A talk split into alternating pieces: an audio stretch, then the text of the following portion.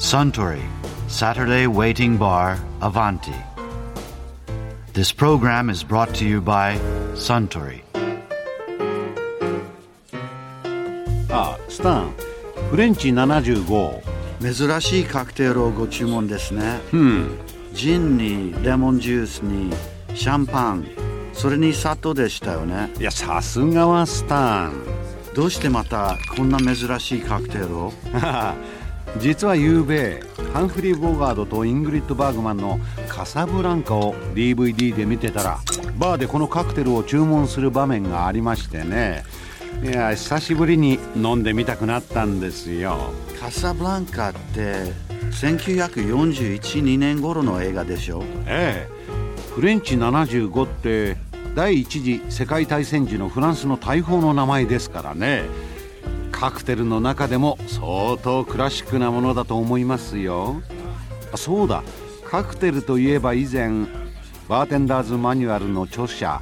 花咲和夫さんがこんな面白いお話をされてましたよね。一時日本で食前酒って言ったらもうキールって頼んでた時期があったんですよ。もう今から25年ぐらい前ですけど。あれはまだね羽田空港が国際空港で成田もちろんない時代で、羽田にターミナルホテルっていうのかな、はい。ホテルが空港の中にあって、うん。であそこのレストランの支配人が日本の表玄関のホテルのレストランバーだからまず最初にそのフランスで流行っているキールを取り上げようっていうんで取り入れたのが始まりなんだよね。へえ出所が分かってるんだ。面白い。バーからスタートしたんじゃないんだよね、うん、レストランから入っていって広がったカクテルなんだよこれ基本的質問ですけどキールって何と何でしたっけ？あれは正確に言えばブルゴーニュ地方のアリゴテという白ブドウを使った白ワイン。それにクレームドカイスえ白ワインって普通の白ワインじゃダメなんだ？結局あれ1947年か49年忘れちゃったけど、ブルゴーニュのディジョンっていう町あるじゃないですか。ああそこの戦後初めての市長さんがフレデリック・キールさんっていう人なんだよ人の名前？その人の名前。で彼がその地元のいわゆるブルゴーニュ地方の特産品を公式のレセプションなんかの時に使おうということでブルゴーニュアリゴテという白ワインとブルゴーニュアリゴテ、うん。うん、それと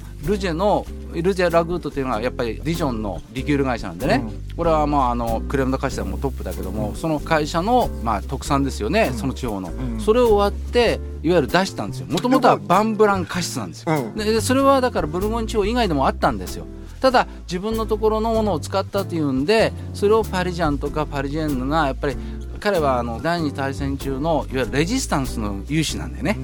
だったもんだから盛り上げてその人の名前を付けてキールっていうことでわーって広まったんですよ。確かねどっかの新聞かなんかプレスの人が世界に配信してそれからわーって世界中に広まったんですよ、あでもカクテルとしては歴史そんなに古くないですね。戦後1940うんだからイタリアのベリリーニとほとんど同じですよ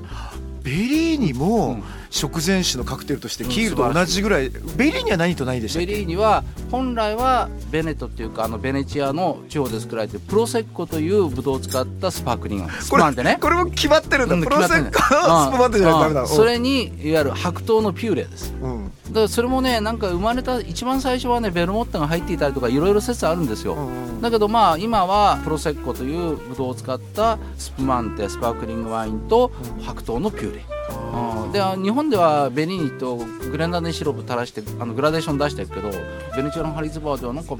グレナデン入れてないって話も聞くんだけどね。はあ、キールベリーニときたらこれミモザでこうなんか食前カクテル三冠王みたいな、で本来はだからミモザっていうのは、まあ、もちろんもともとはあのイギリスでバックスフィズと言ってて、いわゆるあのオレンジジュースとシャンパンで作ったカクテルだったんですよ。えそれミモザですよねそれ。そう。そそれ何？バックスフィズって言ったの？であのミモザっていうのは、まあ、新しい言葉ですよね逆に言うと。でミモザはシャンパンカクテルだけども、キールのバリエーションでキールロワイヤルが生まれるじゃないですか。クレームドカシスの白ワインの代わりにシャンパンを使う。う。うんうん。で、えーその今度はクレームドカシスの代わりにフランボワーズを使うとキールアンペリアルということで皇帝というカクテルが生まれてでその時にミモザというカクテルが一緒にブレイクしたんだよね。だからいわゆるシャンパンカクテルキールロワイヤルとともに広がったのがミモザですよね。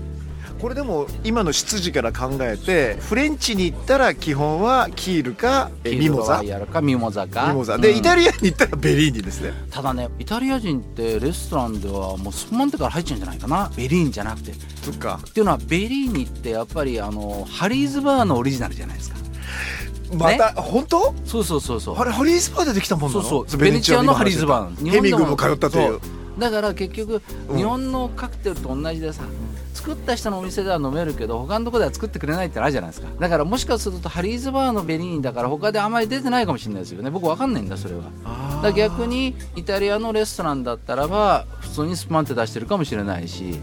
からそれこそウェイティングバーでもあるようなねバール的な店だったらカクテルっぽいアペリティフが出てるかもしれないですよね。いわゆるビター系のリキュールはイタリアいっぱいあるから、ああそっか。うん、カンパリをはじめとしてね、うん、カンパリもまた食前酒として。そう日本では甘いから食後だともあるか。らあれは最高の食前酒。かなり芯食った食前酒ですか？カンパリソーダは。うん、カンパルソーダもカンパルオレンジも。あの苦味が食欲出してだから酸味と低アルコールだけどもう一つ苦味も必要なわけですよ。だから苦味がまだ苦手ないわゆる経験がそれほどない方にはカンパリソーダだと苦味がダイレクトだからカンパルオレンジにすれば和らぐとか、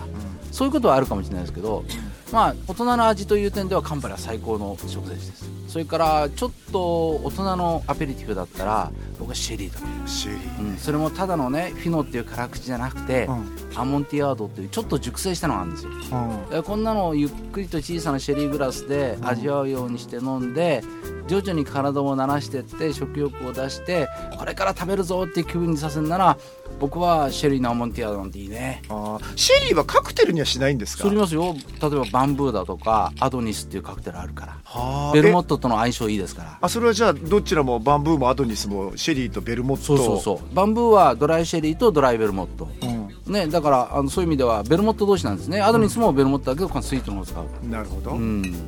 例えばここのアバンティがそうであるように、これウェイティングバーがしっかりしていてでもまあ例えば女子と待ち合わせして、男が先に着いちゃった、じゃあ席に着く前にウェイティングバーのカウンターで一杯飲もうっていう時に、バンブーとかってこう食前にこう頼んでるとビール飲んでるよりいいですよねなんか、ただね僕ね分かんないの。はバンブーってね人を待つ時に飲むにはちょっときついかなって気がするね。それだったらアメリカのあたりにいいね。アメリカンドって？アメリカのってのはカンパリとそれからスイートベルモットとソーダを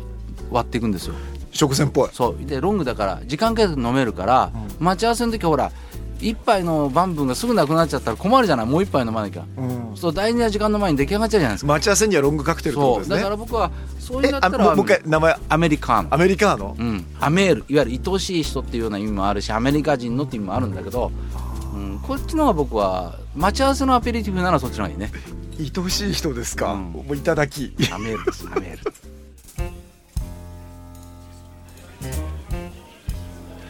いやー花咲和夫さんのお話面白かったですね。あスタンフレンチ75もう一杯。かしこまりました。ところでアバンティの常連客たちが繰り広げる東京一の日常会話もう少し落ち着いて盗み聞きしてみたいとおっしゃる方はよかったら土曜日の夕方お近くの FM 局で放送中のサントリーサタデーウェイティングバーをお尋ねになりませんか？またラジオ放送とは別にウェブラジオも行ってます。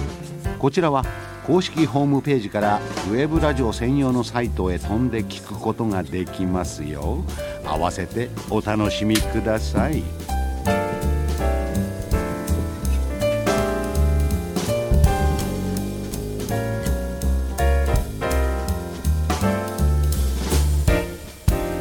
Suntory, Saturday Waiting Bar, Avanti. This program was brought to you by Suntory.